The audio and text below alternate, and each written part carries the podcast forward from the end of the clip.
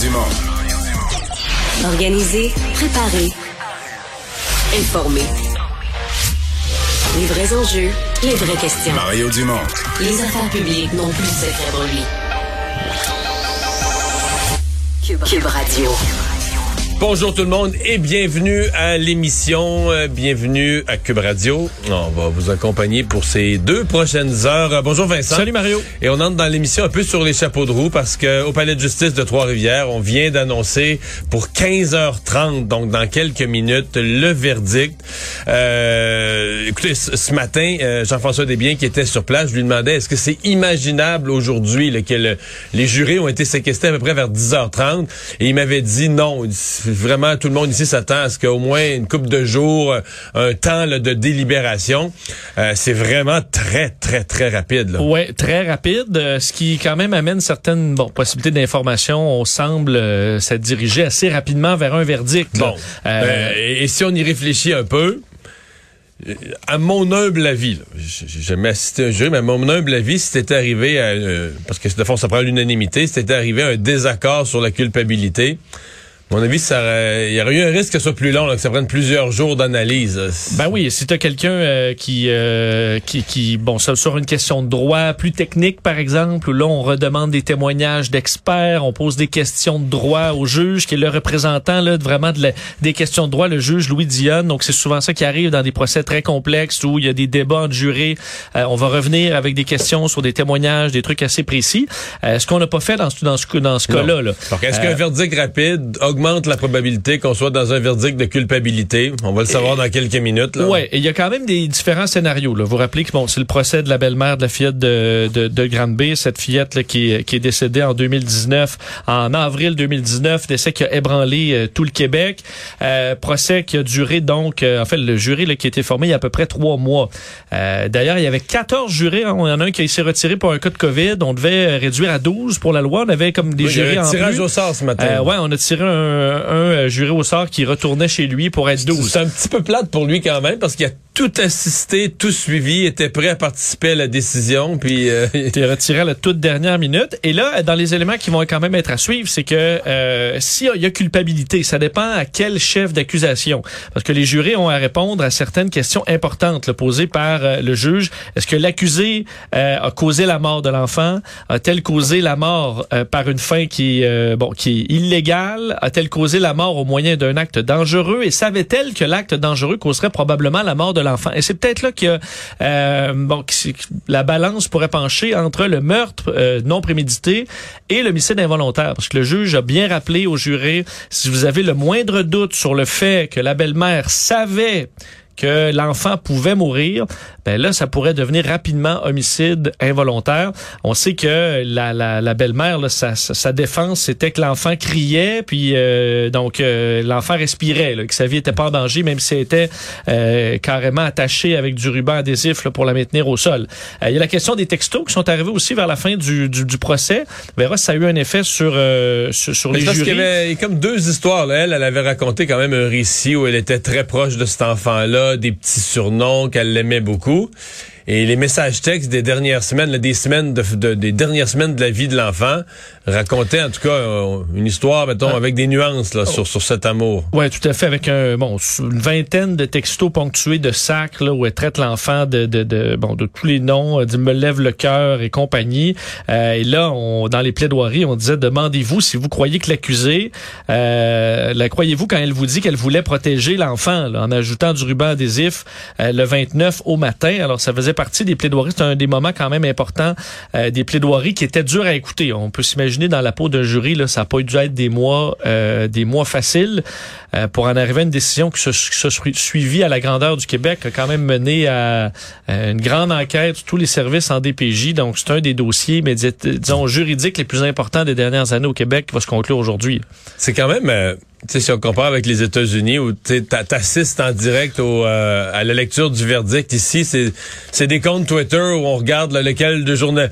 tous les journalistes écrivent coupable ou non coupable sur leur compte Twitter. Le premier qui pèse sur envoyer le message, le publier le message, euh, mais c'est. Ouais, et on est d'accord que ça peut être quand même long ou pas long. Là. Des fois, il y a quand même une procédure. Oui, euh, exactement. alors, on est en attente de cette de cette décision des membres du jury sous peu.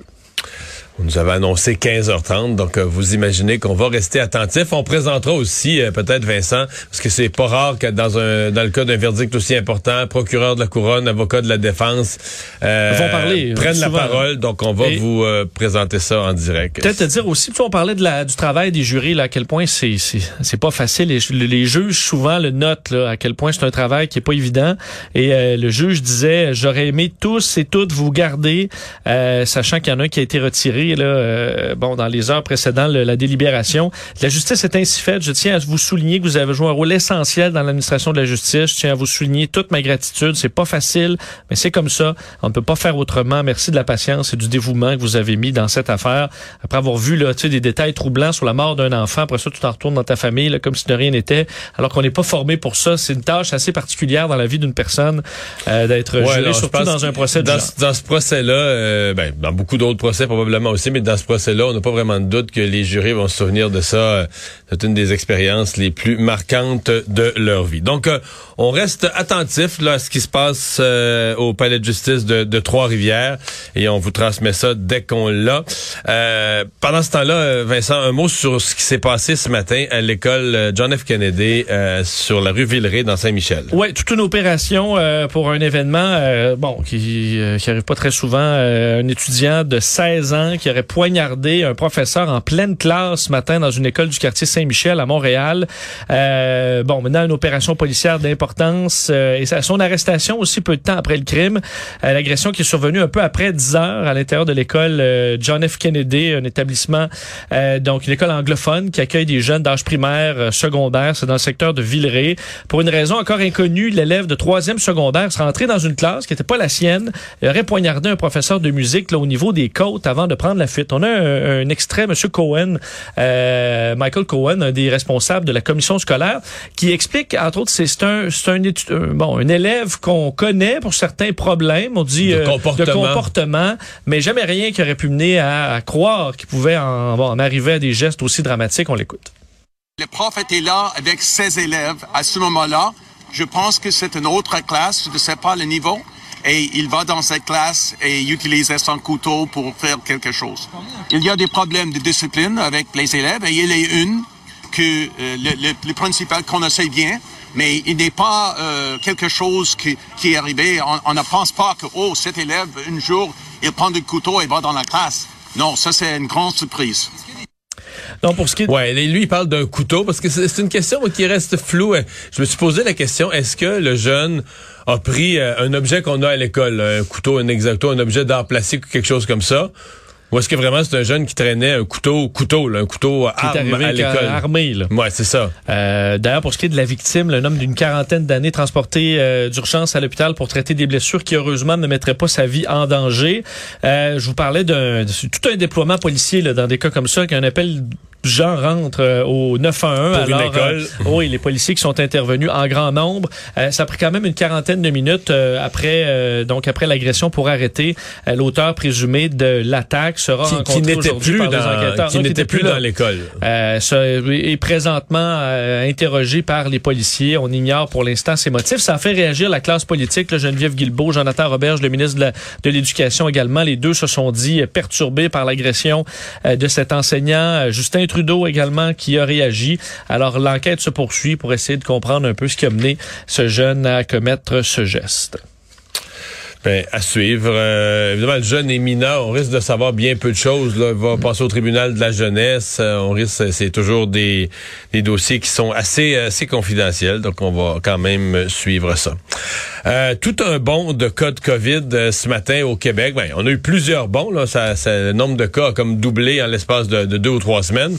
Mais c'est un gros saut aujourd'hui. Oui, un peu comme le quand on est passé au 1200, là, on a tous retenu un peu notre souffle. Là, on est passé à 1800 aujourd'hui. On s'attendait à montée hier, qui est montée, bon, un peu.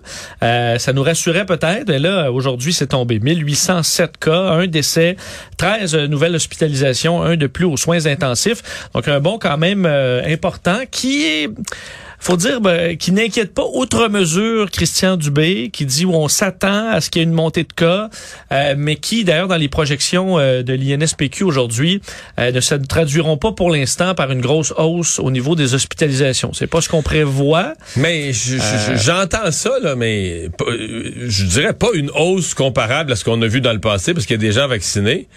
Mais si tu doubles le nombre de cas, je sais pas, mais si avec, euh, si t'as eu pendant X temps 1000 cas, tu avais 200 personnes à l'hôpital, mais si tu roules pendant un mois 2000 cas, tu vas finir par avoir 400 personnes à l'hôpital. Je sais pas, je- Ben, c'est sûr que si t'as c'est beaucoup des enfants. Présentement, il y a beaucoup, beaucoup d'enfants. C'est sûr qu'eux Bon. se ramassent pas à l'hôpital. Christian Dubé disait ce sont les enfants et euh, leurs parents qui le pognent après. Euh, donc, c'est exactement ceux-là qu'on va aller cibler avec la vaccination. Donc, on s'attend à ce que ça, ce- cette partie-là du bilan s'améliore, s'améliore assez rapidement parce que, euh, et c'est pour ça qu'on voyait les chiffres aussi de non-vaccinés, on comprend qu'il y a une bonne partie que c'est des enfants qui, de toute façon, euh, n'étaient pas euh, admissibles à la vaccination encore. Alors, c'est pour ça que les hospitalisations ne montent pas. Euh, par contre, la vaccination des enfants va bon train. Et la question des tests rapides qui finalement vont arriver, euh, Mario, euh, dans les sacs d'école des enfants, on va leur en Ouais. remettre. Alors, c'est une bonne nouvelle pour bien des parents, je pense. Et euh, une autre histoire liée à la COVID, c'est cette euh, ce message envoyé par le ministère de la Santé, cette précision. Euh, c'est une donnée qu'on surveillait quand même. Combien d'employés de la santé non vaccinés euh, qui devaient donc subir des tests? Euh, au départ, on avait dit s'ils sont pas vaccinés, ils vont perdre leur emploi, mais le gouvernement a reculé là-dessus. Il faut qu'ils se fassent tester. Mais il y en a qui refusent aussi de se faire tester à, telle enseigne qui perdent quand même leur emploi. Là. Il, il arrive la même conséquence qu'il devait arriver s'ils n'étaient pas vaccinés. Oui, un chiffre que, donc, qui a été dévoilé aujourd'hui, c'est en date du 8 décembre d'hier, 458 personnes du personnel de la santé qui ont refusé non seulement le vaccin, mais les tests de dépistage et qui sont donc suspendus sans solde. Alors, on a presque 500 personnes, des membres du, per- des- du personnel de la santé, qui refusent à la fois le vaccin, puis qu'on leur dit, bon, ben c'est correct, on va garder, gardez-vous non vaccinés, mais vous allez passer des tests de dépistage, refusent les tests. Que là, on vous dit, bon, ben là, vous voulez vraiment euh, Ouais. pas travailler, ben suspendu sans solde. Est-ce que le chiffre te surprend? Le chef m'étonne. Euh, je, je comprends plutôt mal. Bon, les gens veulent pas être vaccinés, j'ai déjà de la misère à le comprendre. Je peux comprendre au début. Je, dis, euh, je comprends ça, l'argument. euh, bon, je veux pas être cobaye. Ou tout. La, la crainte, disons, d'être d'être dans le premier euh, dans le premier 200 000, dans le premier million.